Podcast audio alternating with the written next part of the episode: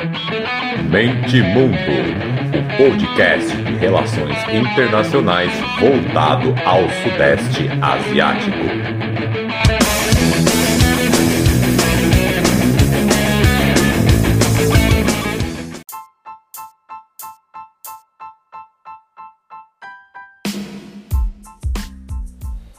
Fala galera, podcast Mente Mundo na área, último do ano.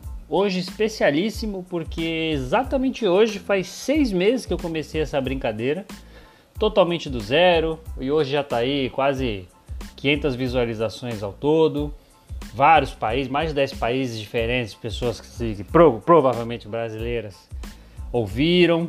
Então, muito legal. É... Eu se sinto gratificante, como diria um jogador de futebol então é isso aí, muito obrigado a todo mundo. E aí eu fazer um episódio hoje especialíssimo, que vai ser praticamente tudo o que eu falei ali na, na palestra que eu fiz lá com, com, o professor Bruno, lá na Federal de Santa Maria. Então vai ser praticamente aqui tudo. Eu vou, eu vou é, como eu usei slide lá, o que, que eu vou fazer? Depois desse episódio aqui, umas horinhas depois, eu vou postar lá em mentemundo.com.br as imagens né, dos slides que eu usei. E aí vai ficar mais fácil para se localizar ou vocês mesmos aí também, conforme eu for falando, é só ir jogando no Google e vendo qual é a região, do que, que eu estou falando, mas fica mais fácil eu jogando as imagens lá. Então, é, depois, depois durante ouvir, né, ou depois de ouvir, dá uma jogadinha lá, midmundo.com.br que vai ter as imagens. Vou jogar ainda hoje, não agora exatamente assim que eu lançar, né? Mas agora à tarde, final da tarde eu faço.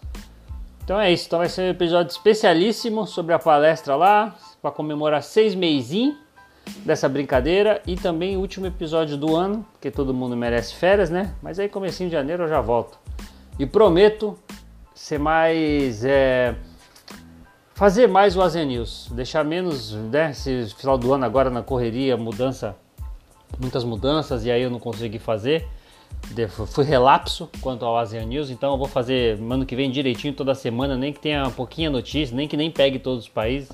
Mas eu prometo tal qual um político, não deixar o Azer News na mão, tá certo? Então vamos lá. Episódio especialíssimo de seis meses e a meta é bater 500 visualizações nesse episódio, hein? Então compartilhem para os amigos aí, mandem. Eu vou prometer algo, vou prometo aqui até o final. Se bater os 500 visualizações, no ano que vem vou fazer algo especial. Eu vou pensar aqui enquanto eu falo, hein? Vambora!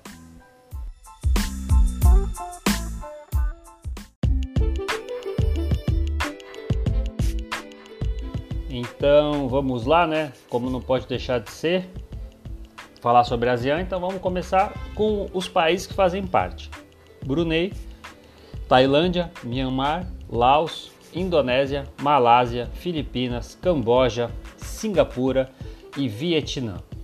Inicialmente, a ASEAN foi, foi criada ali no contexto da Guerra Fria, né, para frear a expansão do comunismo ali na, no continente.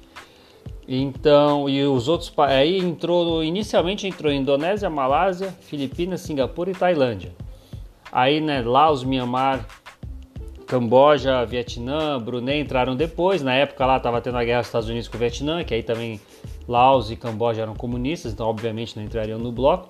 Eles só entraram no final da Guerra Fria. Brunei era um sultanato, né? Tinha um prote... praticamente um protetorado britânico ali, um pedacinho de nada ali. Então, resumidamente é isso. Esses cinco só entraram depois. Aí tem o Timor-Leste e Papua Nova Guiné como membros observadores há décadas, não devem sair disso tão cedo. E aí, se a gente pensar a ASEAN como uma coisa só, né, os 10 países como um país só, são 650 milhões de habitantes, dá três vezes a nossa população. É, seria a terceira maior população do mundo e seria a quinta economia do mundo e vai passar a Alemanha em breve com mais de 3 trilhões de dólares o PIB deles somados. Aí lá dentro, claro, né, você tem umas contradições. A Indonésia representa quase 40% da produção econômica da região. A Indonésia é membro do G20, enquanto Myanmar aí, que era um dos países mais isolados do mundo, uma das ditaduras mais duras que tem, é um dos países mais pobres do mundo.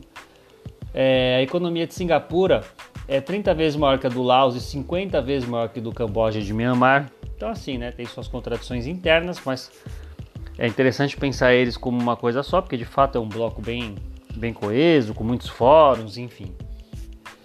Uma coisa interessante de pontuar também é que é um bloco que não pretende ser uma união como a da União Europeia, na verdade pretende ser o contrário. Eles, o bloco foi pensado né, juntar estados que são próximos geograficamente e distantes culturalmente, para preservar os diversos valores e objetivos internos de cada nação. Então, uma palavra que eu vou falar aqui várias vezes é pragmatismo. Estudando a Ásia no geral, a primeira coisa que a gente aprende é isso. Então, eles se juntaram por necessidades, né? Eles viram que juntos eles são mais fortes. E os, os princípios principais deles são redução de conflitos, respeito à soberania e não intervenção em assuntos domésticos. Isso é, o, é o, a carta magna deles, né? É aquele, aquela, é o principal, é o, é o, são os pilares. E claro, né, aumentos de acordo de livre comércio. E aí a gente pode pegar até o, o RCEP, né, que foi assinado aí há uns 20 dias atrás, que é o maior acordo de, de comércio do mundo, que foi até os países da ASEAN que começaram, que deram até o. sugeriram aí, que começaram os, a primeira, né, os primeiros tijolinhos dessa construção. Então são é o maior acordo comercial da história, tem um episódio sobre isso aí, procure aí. O maior acordo comercial da história é o nome, é um nome bem click, clickbait. E aí tá lá os países da ASEAN, o Japão, a Coreia, a Austrália, a Nova Zelândia, enfim. A Índia saiu de última hora. Então é um acordo que pega mais de 30% da população e do PIB do mundo. Vai diminuir até, acho que 80% das barreiras tarifárias entre eles. Então, assim, a Ásia já é o o continente que mais faz comércio interno do mundo, já passou a União Europeia. A União Europeia é 60.2 ou 60.3 de tudo que eles produzem, né, que fica na própria Europa, e a Ásia já está em 60.8, 60.9, uma coisa assim. Quando esse acordo RCEP, então, quando ele andar, vai, vai, vai para outros níveis, né? É interessante dizer também que esse acordo ele vai. É, a ideia geopolítica dele principal é o seguinte: quando China, Coreia do Sul e Japão interconectarem suas economias e quando rolar assim, essa interdependência tão é, forte que um não consegue ficar sem o outro, aí acaba para os Estados Unidos, acaba para o Ocidente, foi de uma forma né, bem rasa, assim, bem rápida. Lá no episódio tem mais detalhes sobre isso, porque esse é o grande, é o grande pulo da China com esse acordo, é isso. Porque Quanto mais a China atrair a Coreia do Sul e o Japão para ela, o, o que, que os Estados Unidos pode oferecer, né? Porque são países com tecnologias, né? na fronteira, também estão na fronteira tecnológica, assim como a China, estão na frente do, do, do Ocidente, né? Então é ali é, é, ali que o bicho vai pegar agora na quarta revolução industrial. Então foi um golpe de mestre da China, né? Bom, lá tem mais detalhes, assistam ao episódio dos Estados Unidos, o Trump saiu do acordo que o Obama tinha feito, que quem estava isolado era a China, enfim. Clica lá no episódio que vale a pena, tem mais detalhes. Falando da economia, a ASEAN também tem uma economia muito diversificada, é muito interessante pensar neles agindo como um país só, porque assim, ó, o Vietnã é especializado em tecidos e vestuário. É também acho que o terceiro maior exportador de café do mundo, depois eu tenho que ver direitinho isso mas está entre os principais exportadores de café, de, de outras commodities também. Singapura e Malásia são principais exportadores de eletrônicos. A Tailândia exporta veículos e peças automotivas. É... Recursos naturais, todos eles têm algum, algum importante, abundância. A Indonésia é o maior produtor e exportador mundial de óleo de palma, maior exportador de carvão e segundo maior produtor de cacau e estanho. Myanmar está se abrindo agora tem muitos, muitos é, pontos de exploração de, de, pedras preciosas, petróleo, gás mineral. É, também exporta produtos manufaturados e agrícolas. As Filipinas, como todo mundo sabe, navio, né? Todo mundo brinca, ah, peguei navio com filipino. São se especializados em, na indústria de terceirização. Então, assim, cada um a sua maneira, eles acabam ali meio que se completando, cada um tem uma coisa boa para oferecer para o outro. Então, dando um, um, uma resumida do, do histórico e da, da economia do bloco, é isso.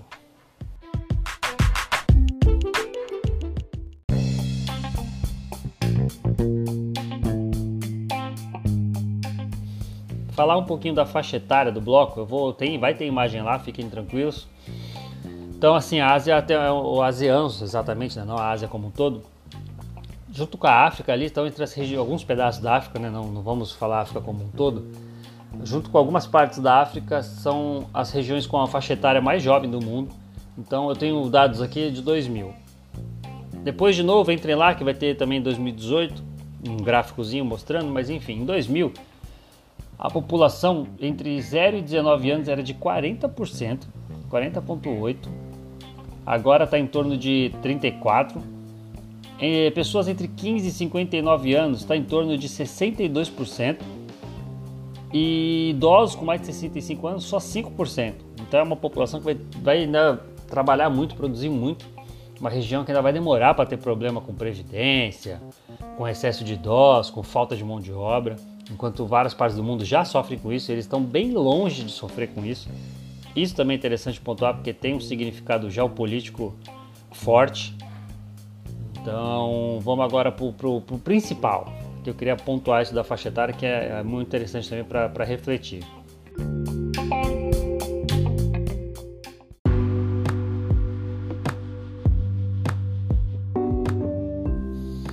E por que principal? Porque assim, porque a, a, a palestra, a ideia, o nome dela foi ASEAN, Perspectivas e Conflitos. Então, agora vamos cair na parte aqui do, do tiro, porrada e bomba.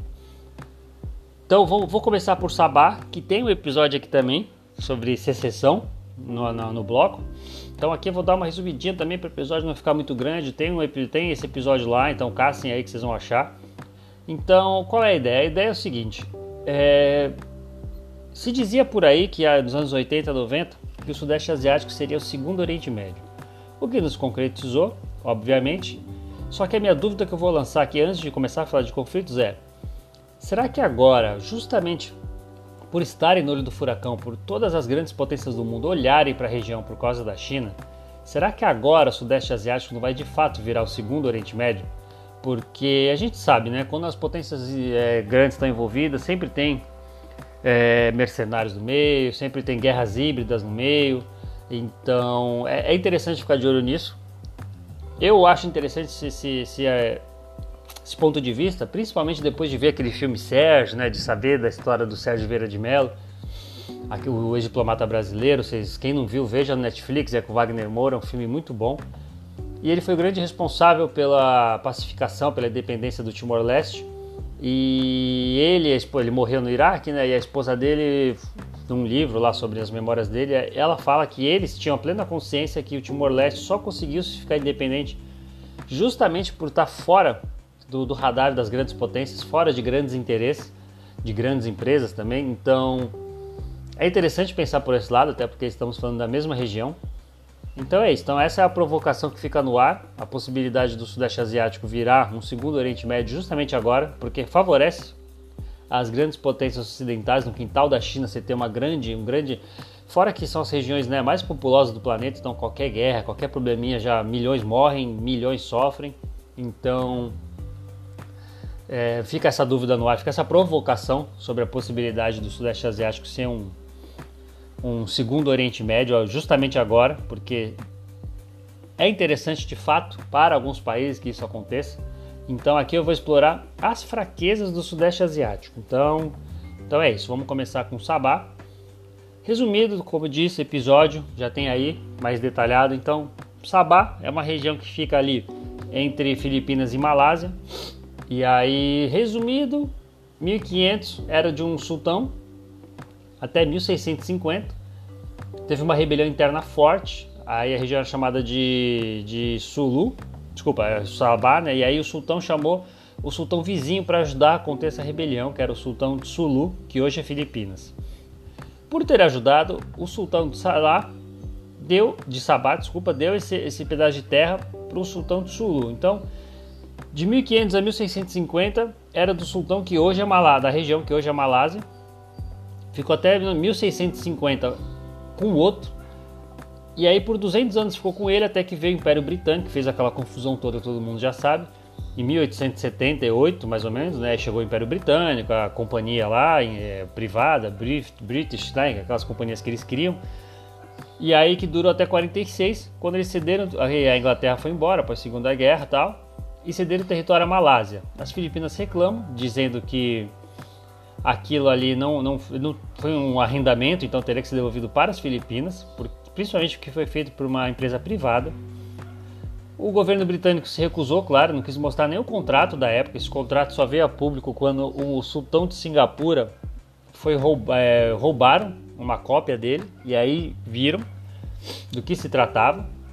Enfim, lá no episódio tem mais detalhes, vocês vêm lá. Então as Filipinas alegam que essa região é delas. A Malásia, por outro lado, se escora nos ingleses, claro, que por sua vez tem a ONU ao seu lado, dizendo que não, essa região tem que ser da Federação da Malásia.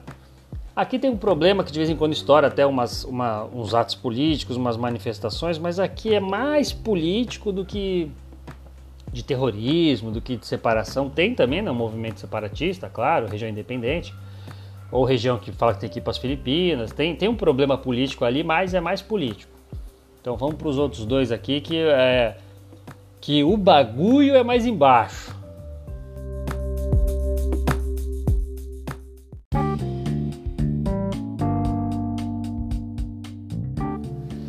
Aí vamos agora para o estado de Rakhine, dentro de Myanmar, que é o local dos Rohingya. Então muitos de vocês já vão saber do que eu vou falar aqui, que é um grupo étnico que é islâmico dentro de um país budista.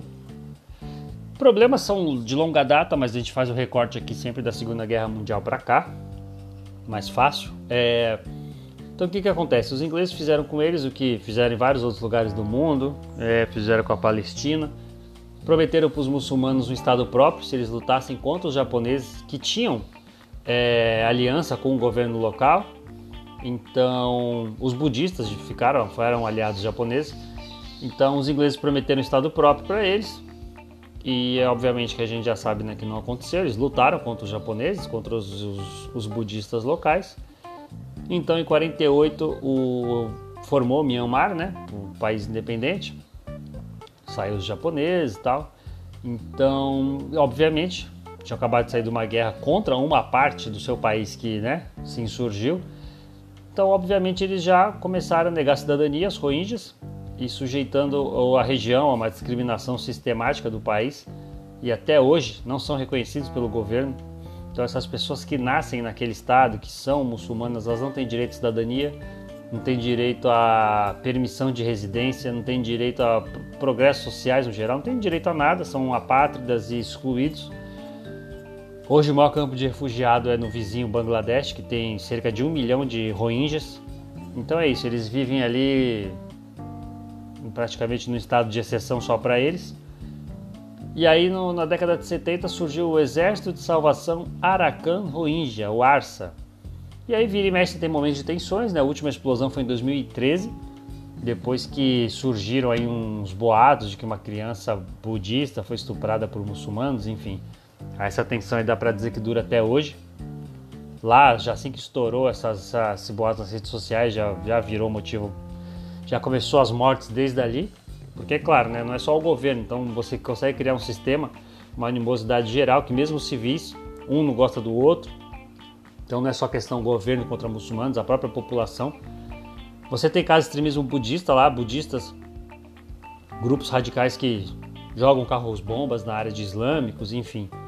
Então é isso. É claro que as elites beneficiam do conflito, né? Você tem um inimigo, a gente que no Brasil sabe, né? O quão potente é ter sempre a ameaça, um inimigo para você apontar, o quão isso cola. Então, então é isso fazer um resumo, né, para não ficar muito longo. Então, as raízes do, do, do, problema dos Rohingyas não é só religioso, na verdade, a religião é sempre só mais um. Dificilmente vai haver um conflito que é essencialmente religioso. Sempre vai ter no meio território, que território indica poder.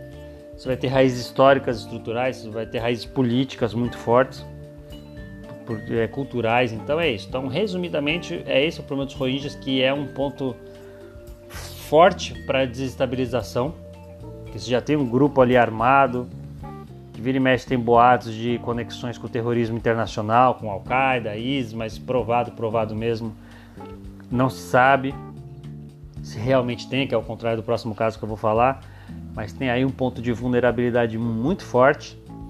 Então também nem adianta me estender muito aqui, porque isso é bem conhecido, e vou fazer um episódio grande sobre eles sobre os Rohingyas. Já tem um episódio lá, mas que eu falo.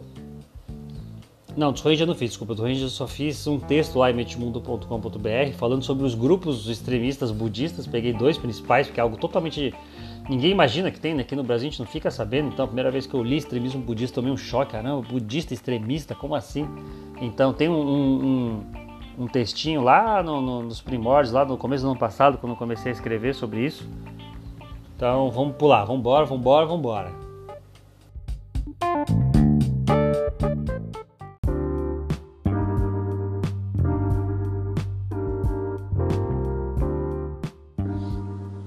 A última área, assim, é, propensa a desestabilizações que eu vou falar hoje aqui é a, o sul da Tailândia.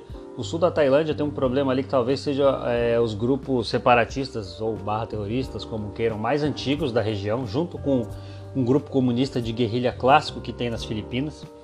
É, então é o seguinte, o que, que acontece no sul da Tailândia?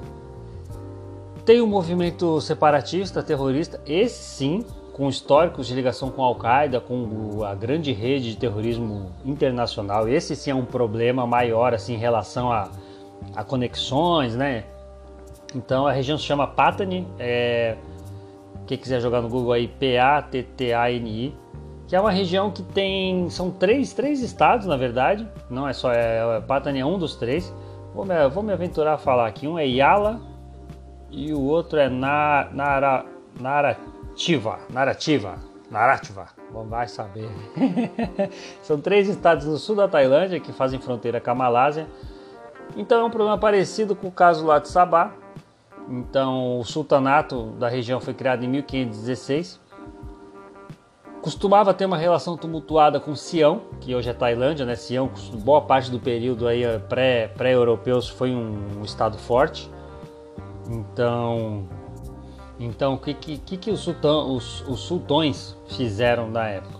Procuravam ter boa relação com Sião, então costumava lá, é, sempre com, com aquela coisa de boas-vindas, presentes, né? Então, enfim. Porque eles eram culturalmente, religiosamente próximo da Malásia, né? Que na verdade Malásia era uma série de sultanatos, né? A Malásia que a gente pensa hoje, né? Então era, digamos ali que o, a última fronteira do, do, dos muçulmanos colado com Sião. E o que, que o, a, a região acabou historicamente fazendo? Tendo boas relações com Sião, muitas vezes melhor do que relação com os sultões, que hoje é, da, que hoje é o que a gente entende como Malásia. E aí se cria né, toda essa, essa raiz cultural de independência, de, de soberania, até que vem os ingleses para variar, então, né, os europeus no geral, né, porque a Malásia ali também você tem outros, outros europeus, enfim.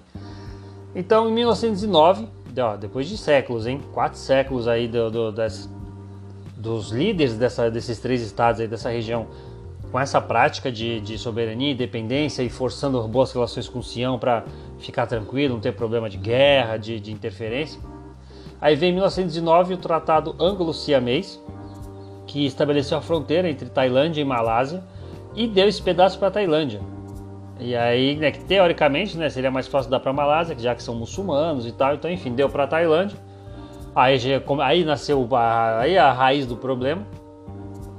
Então, ali ficou o povo que tem laços culturais, religiosos mais fortes com o país, mas que faz fronteira com o outro.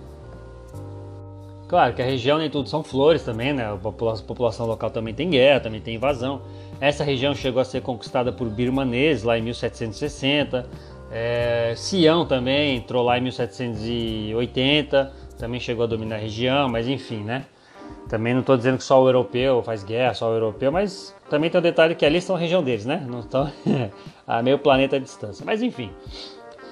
Aí o problema recente é o seguinte: é, até 1934, os reis da Tailândia davam uma boa. Então, de 1909 a 34, eles tinham uma certa independência.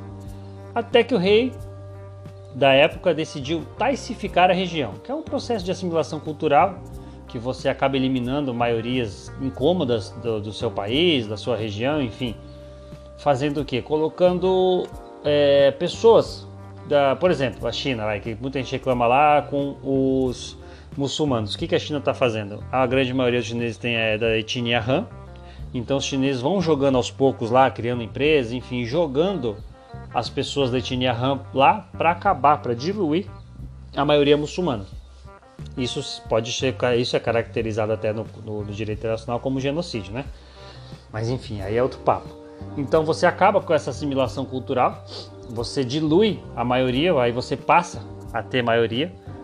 Só que aí, não só isso, né? Então, para facilitar todo esse processo, o rei também da época proibiu prática islâmica, alterou todo o currículo escolar da região. E, obviamente, começou os problemas. Aí, já em 48, 14 anos depois, já começou a surgir os primeiros grupos armados separatistas. Então, aqui sim a gente tem grupos de fato armados, é, com táticas de guerrilha, com ligações com o terrorismo internacional. Aqui sim é um problema. E o que eu disse lá no começo, o norte do, do, do, bloco, do acordo dos países dessa região é não interferência. Então a Malásia não se mete e também porque o grupo quer autonomia, quer soberania, quer uma região própria. Eles não falam, por favor, Malásia, vem me ajudar que a gente quer pertencer a vocês. Não. Então são três estados ali entre os dois países que querem ser independentes e soberanos. Então aqui a gente tem um problema forte também. É, se eu não me engano, como eu disse, é o grupo mais antigo, separatista e armado da região remonta a 48, tão ativa ainda. Ainda vira e mexe quando eu faço o Asia News, eu vejo notícia lá de bomba, de explosão, de assassinato, de sequestro. Então é uma região bem problemática. Aqui sim também é um foco interessantíssimo para ficar de olho. Então também vou fazer um episódio mais para frente só sobre ele. Então é isso, aqui é mais um resumo, né? Dentro dessa essa perspectiva aí de de conflitos e possibilidades de pontos de desestabilização. Então é isso. Bom, vamos para o próximo.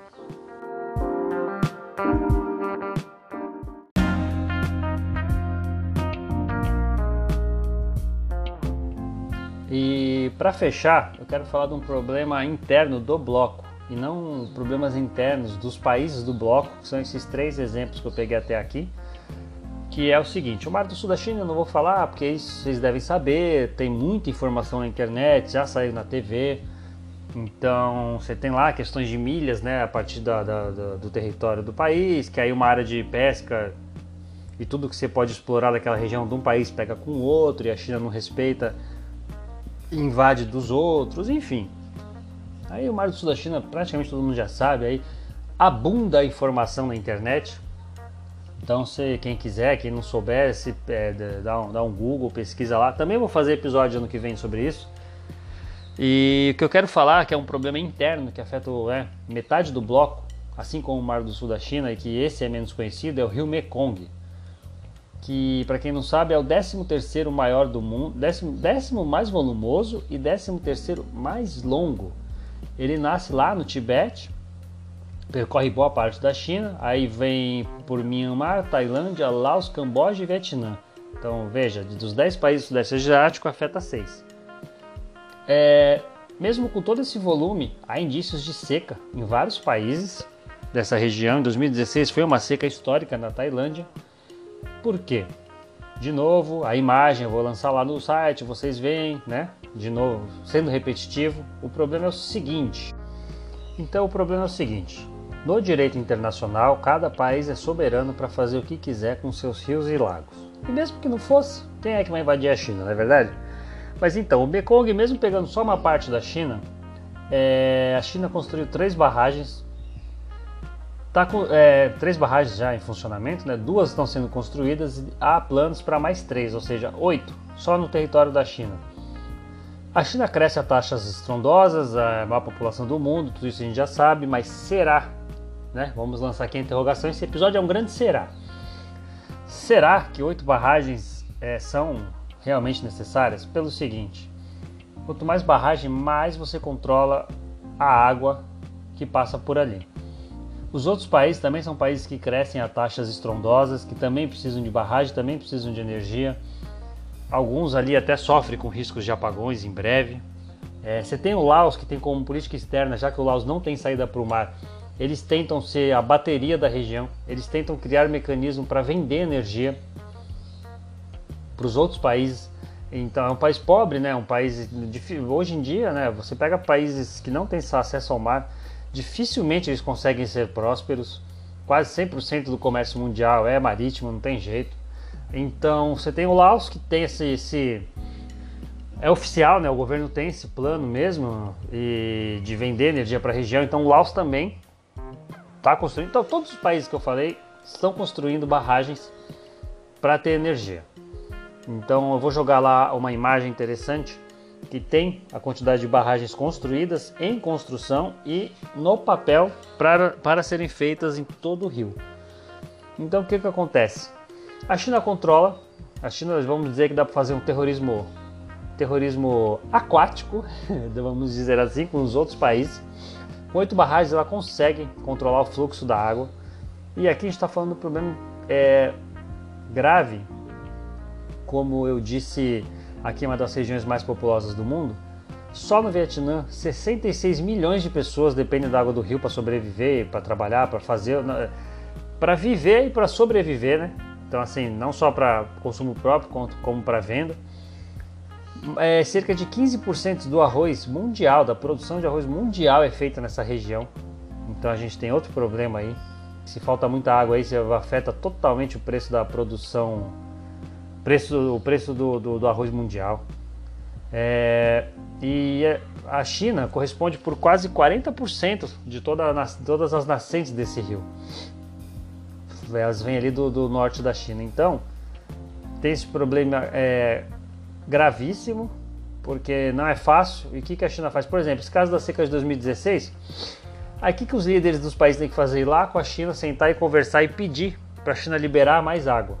E claro que nada na vida é de graça, tirando a política externa do Brasil de hoje. Ninguém faz nada de graça, ninguém faz nada por afinidade ideológica. Então isso tem um custo, sempre vai ter um custo. Então é esse controle direto ou indireto, proposital ou né, não proposital, como queiram. Não vou entrar nessa seara, vou ficar aí só no campo do no campo do será. Então no campo do será a China tem esse controle imenso que afeta diretamente centenas de milhões de pessoas.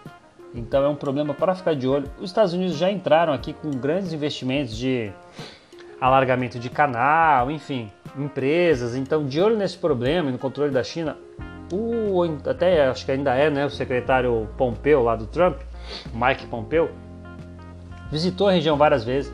Então, olha o problema aí. A China tem esse controle.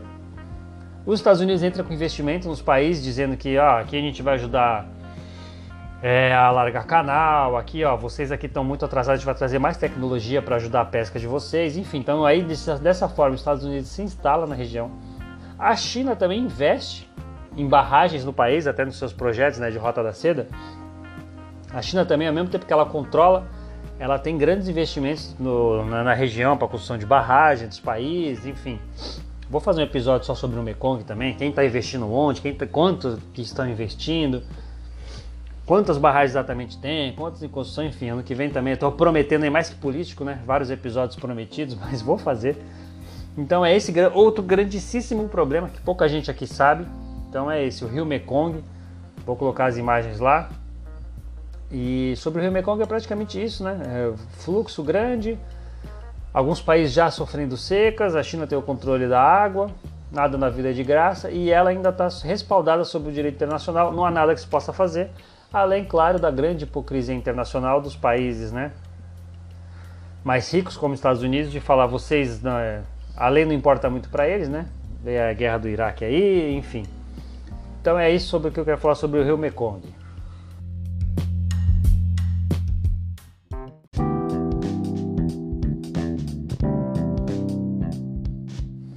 Então, para fechar, conclusões. Primeiro, a Ásia é um planeta à parte, cuidado com o orientalismo. É, são muitas culturas, muitas formas de viver lá dentro. A colonização europeia deles foi muito à frente a nossa, então assim eles têm raízes que a gente não conseguiu guardar. Até porque também as nossas tradições aqui eram feias, passadas de boca a boca, né? Então não tinha essa essa coisa de, de escrever, de, de guardar, né? Então lá eles têm grandes, grandes acervos de, das populações antigas, é, grandes impérios, também grandes construções, então eles acabam tendo raízes com um passado muito maior do que a nossa, que é aqui que a gente se acha o europeuzão, a gente se acha a gente se acha ocidental quando na verdade a gente nem é. Então, comunismo, capitalismo, democracia, ditadura, para eles não tem o mesmo significado para a gente, porque são tudo conceito europeu e, como eu disse, eles têm raízes históricas muito mais profundas, principalmente a China. Então lá tem islamismo, budismo, shintoísmo, confucionismo, é, taoísmo. Então, não adianta, é, não tem como a gente né, não pensar no que acontece lá, é, porque sem as nossas raízes aqui não tem como a gente se descolar. Mas tem que tentar se descolar o máximo possível, e aí eu volto de novo para o pragmatismo, porque lá eles são muito mais pragmáticos que a gente. Eu gosto de citar sempre o, a China e Taiwan. As duas regiões chamam a outra de. É, como que é a palavra? De rebelde. As duas regiões falam que a, ela, a outra região não existe. As duas acham que tem que incorporar uma a outra, que elas são a verdadeira China. E, no entanto, a China é a parceira comercial número um de Taiwan e Taiwan é a décima maior parceira comercial da China. Então eles separam política de economia, não é que nem aqui essa ideologização total e idiota. Então é isso, tem que pensar em pragmatismo. É, nenhum desses países da ASEAN que eu falei agora são respeitadores de direitos humanos, nenhum são democracias plenas. Eles têm votação, mas eles têm uma série de coisas que no Ocidente não caracterizaria como Estado democrático de direito. Então não tem essa bobagem também. Ah, a China é comunista, o Japão e a Coreia do Sul não. Então eles não se gostam, então eles não vão fazer comércio entre eles, então eles vão ficar do lado dos Estados Unidos. Se engana quem pensa isso. Quando o RCIP começar a andar, China e Japão, é, 70 ou 80% de tudo que o Japão exporta vai, vai ter aumento na China, porque vai ter essa quebra de barreira tarifária, então as economias de China e Japão vão ficar muito mais fortes. Se engana quem acha que isso vai pesar menos do que ideologia. Quem, ah não, os Estados Unidos vai chegar Japão, a gente é democracia e vamos isolar a China. Se engana quem vai achar que o Japão vai pensar só nisso. Não vai pesar o lado econômico. Isso é só coisa de, de governo bolsonarista. Então nem o Trump vai tão longe com um negócio de ideologia. Então, que mais aqui que eu posso falar sobre conclusão? É, a Ásia investe pesado em não em financiarização, mas em produção. As nossas sacolas aqui, essas biodegradáveis aí, é... biodegradáveis não, desculpa, recicláveis, elas, se você olhar embaixo delas, principalmente essas de grandes mercados, vocês já vão ver made in Vietnã.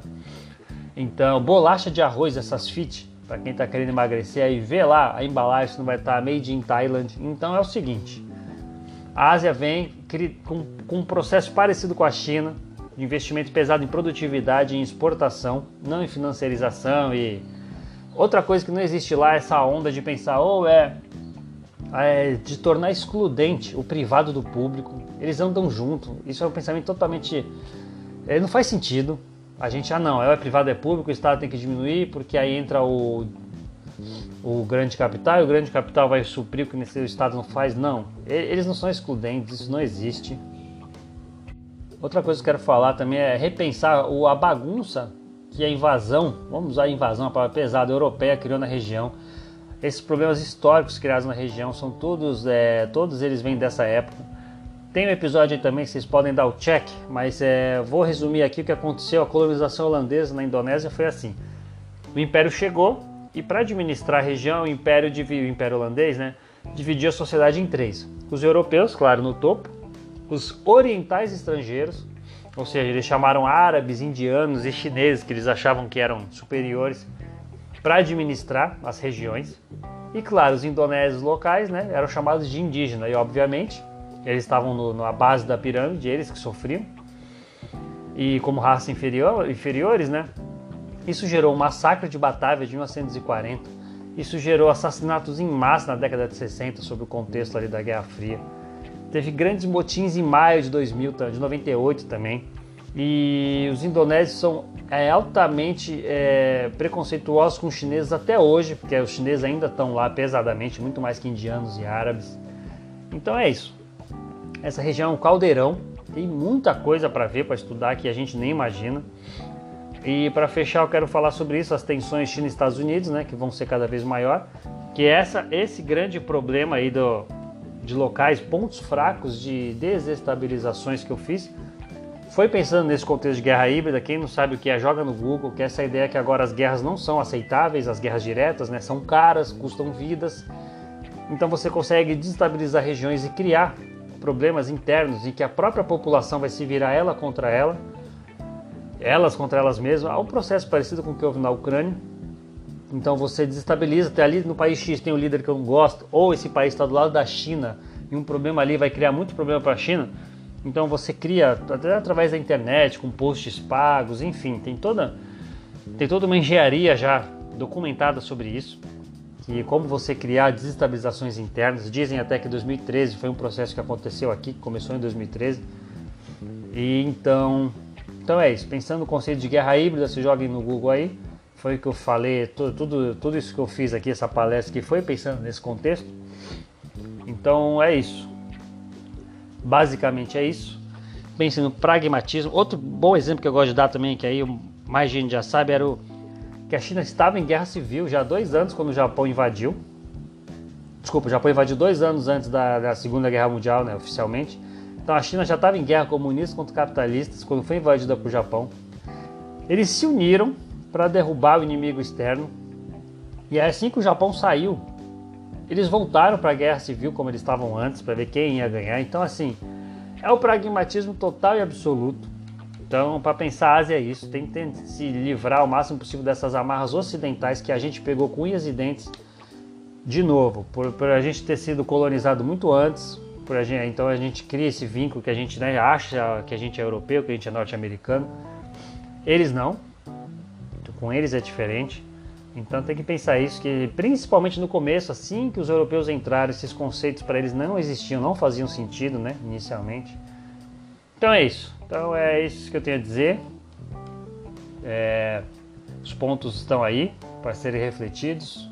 E muito obrigado pela paciência.